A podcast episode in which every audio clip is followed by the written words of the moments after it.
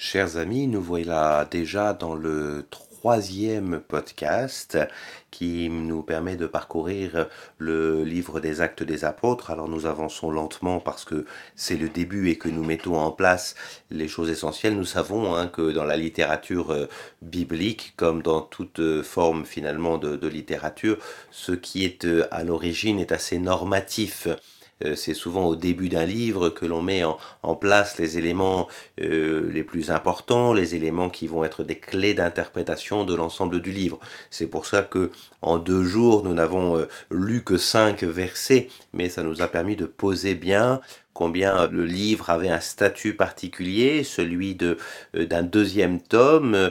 Euh, nous avons euh, compris que c'est un livre qui allait s'appuyer sur les témoignages apostoliques reçus notamment pendant 40 jours par celui qui est le vivant, c'est ce que nous avons vu euh, hier, euh, et que ce vivant euh, annonçait un nouveau baptême, un nouveau statut qui serait donné, un baptême non plus dans l'eau comme du temps de Jean-Baptiste, mais dans l'Esprit Saint.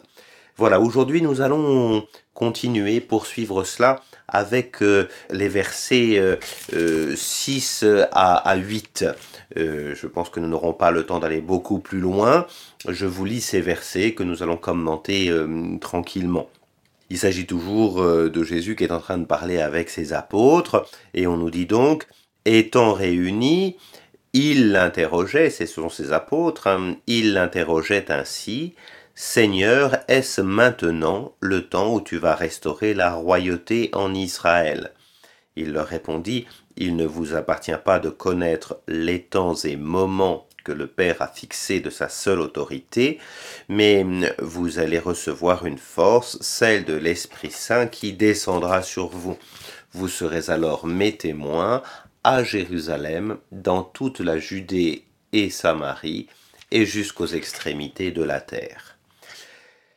Nous, arrivons maintenant à une, à une euh, interrogation des disciples. Hein. Jusque-là, les disciples n'avaient pas encore euh, véritablement parlé, même si euh, on sait que pendant les 40 jours, probablement, ils ont posé des questions, mais indiscutablement, la question qui va tarauder ses disciples après la résurrection, elle est posée ici. C'est d'ailleurs la seule parole que nous avons euh, des disciples depuis le début des actes des apôtres et jusqu'à la disparition, l'enlèvement, la disparition, l'enlèvement de Jésus un peu plus loin. Et donc, questionnement qui va montrer là où ils en sont finalement, spirituellement, théologiquement, quelle est leur compréhension. Euh, Seigneur, alors il y a bien la reconnaissance de la seigneurie de Jésus, donc de sa résurrection. Est-ce maintenant le temps où tu vas restaurer la royauté en Israël? Et vous, euh, les disciples en sont encore à cette idée que Jésus est venu pour au, fond, restaurer une royauté qui serait une royauté temporelle en Israël. Maintenant qu'il est plus fort que la mort, qu'est-ce qui l'empêche de, d'être manifesté pleinement comme roi et comme roi en Israël? Là-dessus, je vais m'arrêter peut-être sur trois petits détails, mais qui, euh, qui vont faire la force de cette question. D'abord, le terme de, de, temps, le chronos euh, en grec ici, hein, c'est-à-dire il y a une temporalité, nous arrivons dans euh, ce temps qui, est marqué par la temporalité humaine, hein, le, le, chronos, la chronologie humaine, si vous voulez. Il y a une étape, on sait qu'il y a une étape supplémentaire, les prophètes disent que le Messie finira par vaincre, et bien que ce Messie, qui est le roi d'Israël, puisse enfin arriver. Nous sommes à cette étape-là. Voilà la question qu'il pose. Est-ce que nous sommes arrivés enfin à l'idée que nous allons avoir un, véritable roi en Israël. Et du coup, vous voyez derrière ça, il y a le deuxième point, c'est le terme de roi. Euh, une royauté qui soit une royauté temporelle. Je vous rappelle que à ce moment-là de l'histoire de cette région-là, qu'on n'appelle pas encore la Palestine à cette époque-là, mais qui deviendra la Palestine un peu plus tard, euh, nous sommes sous une Judée-Samarie euh, occupée par euh, les Romains. Il y a un procurateur dont le plus célèbre est, Pilate, et donc cette idée qu'on attend un Messie qui va enfin pouvoir restaurer politiquement l'indépendance d'Israël. Et donc le troisième terme est important, c'est pas simplement roi, mais roi d'Israël, ce qui veut bien dire aussi qu'ici, voyez, et c'est le troisième petit point, les apôtres attendent euh, de ce Messie qu'il soit simplement le roi d'une nation, d'une seule nation qui est la nation d'Israël. Euh, ils ne sont pas encore complètement prêts, indiscutablement, à comprendre que Jésus ne n'est pas simplement euh, roi d'Israël, mais roi de toutes les nations, roi de l'univers. Voyez-vous, donc on est encore sur une conception qui est assez restreinte, même géographiquement. Jésus doit être un roi qui va venir restaurer la pleine indépendance d'un peuple, donc faire fuir les, Romains, voilà. Voilà où, ils en sont. Et du coup, à partir de là, la, réponse de Jésus va être extrêmement importante pour nous parce que Jésus va dire à la fois, il ne vous appartient pas de connaître les temps, c'est-à-dire qu'il y a des choses qui sont dans le mystère de Dieu. On saura même par les évangiles que parfois Jésus lui-même euh, ne sait pas des choses qui appartiennent à son Père dans son humanité, hein, bien sûr. Jésus ne, sait pas tout, hein, euh, euh, et, ça appartient au Père. Donc si, si ça appartient au Père, c'est qu'on est cette fois-ci dans le, dans le dessein de salut pour toutes les nations, dans le dessein de la, de, de, d'un Dieu qui vient sauver toutes les nations. Et Jésus n'utilise pas simplement le terme de chronos, hein, mais vous, vous voyez, il y a les temps et les moments chronos hein, et un autre terme hein, qui va être utilisé ici hein, qui sera euh, euh kairos donc chronos et c'est-à-dire le kairos ce sont les moments de Dieu ça le chronos c'est la chronologie disons humaine le kairos, ce sont des moments qui, ont, euh, qui sont marqués par une densité particulière, par une intensité particulière, par une intensité divine. Et dans notre vie, nous avons euh, chacun, euh, au fond, des, notre vie se, se, se, déploie par une chronologie, mais nous voyons bien qu'il y a des moments plus importants dans une vie, qui sont les moments rituels, qui sont peut-être les moments de la vie sacramentelle, le passage du bac, des études, un mariage. Voilà. Là, il y a un kairos et non plus simplement un chronos. Et hum, vous voyez, euh, là, Dieu, lui, a fixé véritablement euh, des temps et moments euh, dans sa grande liberté, sa grande souveraineté, sa seule autorité. C'est à lui qu'appartiennent les différentes phases de l'histoire du salut. Donc on a bien des phases. Néanmoins, Jésus dit, mais malgré tout, il y a une phase qui va commencer, puisque, verset 8, vous allez recevoir une force, celle de l'Esprit Saint, qui descendra sur vous. Alors voilà, Jésus annonce ce qu'il avait déjà un peu annoncé au verset 4, hein, attendre ce que le Père avait promis. Cette fois-ci, il le présente comme une force. On vient de parler de l'autorité du Père et maintenant il y a une force qui va être donnée.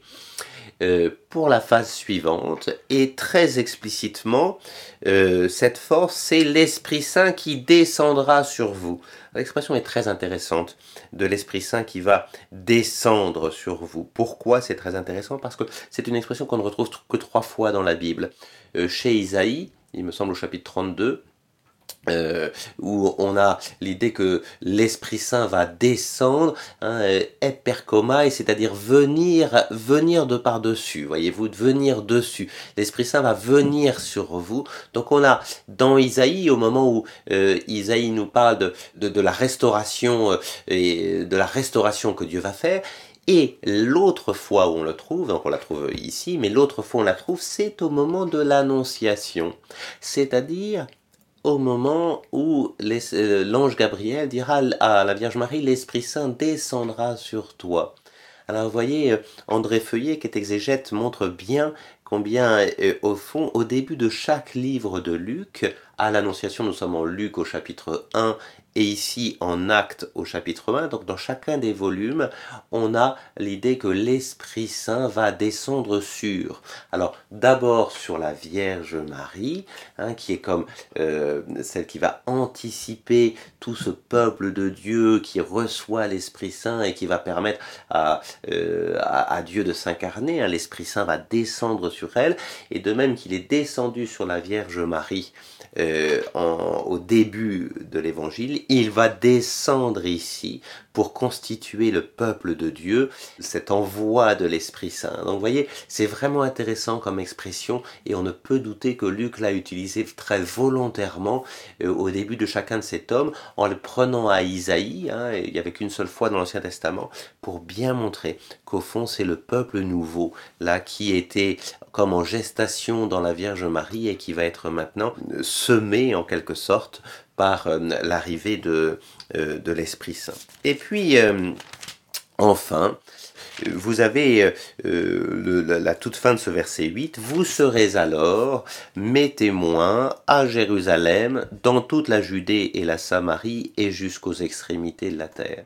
L'expression va être très intéressante ici. Hein. Voyez-vous, Jésus va utiliser ce terme, vous serez mes témoins avec ce mes témoin qui est en grec un génitif, donc qui est une appartenance si vous voulez, mais qui peut être aussi bien un génitif d'origine, vous serez témoin de moi, c'est moi qui vous envoie, mais vous serez aussi, euh, on pourrait dire un génitif objectif, témoin de ce que je suis. Hein. donc c'est à la fois Jésus est à l'origine du témoignage et puis il est aussi l'objet du témoignage, si vous voulez. Vous serez mes témoins. Hein. et ce terme de témoin, on l'avait à la fin de Luc euh, au chapitre 24, mais à la fin de Luc, Jésus disait à ses disciples, vous serez témoins de tout cela. Là, vous voyez, le progrès qu'il y a, c'est que c'est pas simplement vous serez témoin des choses, vous serez témoin d'une personne, vous serez témoin de moi, vous serez mes témoins. Et en cela, c'est vraiment intéressant de regarder que se met en place ici la théologie du témoignage. Le but, c'est que les apôtres, en recevant l'Esprit Saint, puissent témoigner, donc rendre compte de la présence de Jésus, de son action, mais aussi de sa personne.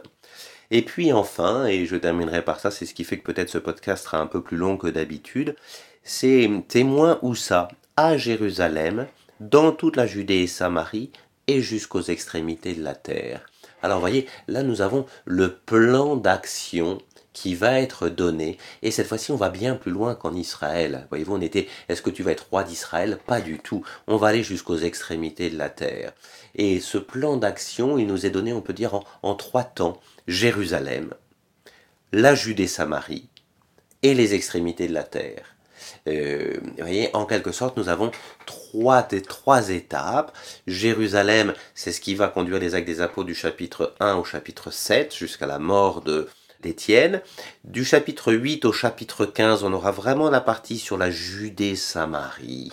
Hein, c'est-à-dire cette partie où, euh, où l'évangile va commencer à sortir de, du, vraiment de, de, la Judée proprement juive pour commencer à s'ouvrir à la Samarie, à travers la Samarie, à la diaspora, à la dispersion, voyez-vous, l'idée qu'il faudra passer par cette unité entre la Judée et la Samarie, qui sont pourtant depuis longtemps des frères ennemis, mais, mais en quelque sorte Jésus va venir restaurer cette unité, et ça, ça va aller du chapitre 8 à 15, et puis ensuite les extrémités de la terre, hein, les chapitres 16 à 28, au chapitre 16, pour la première fois, l'évangile va passer on peut dire en Europe, en Occident, il va passer de l'autre côté de l'Hellespont, il va passer en, en Grèce, et puis jusqu'au chapitre 28, c'est les extrémités de la terre. C'est donc Rome, voyez-vous, au chapitre 28, où Paul arrivera au chapitre 28. Donc en quelque sorte, voyez, à la fois Jésus donne ici le plan de l'évangélisation, mais il donne aussi le plan du livre des actes des apôtres, en quelque sorte, voyez, euh, en quelque sorte, le narrateur, ici, Luc, va céder à Jésus l'annonce d'un plan, le plan du livre, en trois parties. Il faudra Jérusalem, on part de là, c'est vraiment de là que part tout le mystère. Faudra arriver aux extrémités de la terre, mais entre-temps, il faudra avoir trouvé l'unité profonde entre les juifs et les païens en quelque sorte et ça c'est une articulation qui sera dans les chapitres 8 à 15 hein, c'est pas simplement que l'évangile est un fait juif qui arrivera jusqu'aux extrémités de la terre c'est qu'entre les deux il faudra une partie intermédiaire qui, qui articulera la façon dont l'élection d'Israël est aussi faite pour toutes les nations. Voilà, peut-être nous aurons l'occasion de revenir là-dessus, hein, mais c'est tout l'enjeu de des actes des apôtres, de partir de Jérusalem, d'aller aux extrémités de la terre, et pour ça d'articuler l'élection d'un peuple et l'universalité du salut qui est euh, annoncé à tous. Voilà, j'ai été un peu long aujourd'hui, je vous remercie pour votre attention et puis demain, vendredi, nous achèverons par les versets 9 à 11, nous achèverons tout ce qui touche à l'ascension.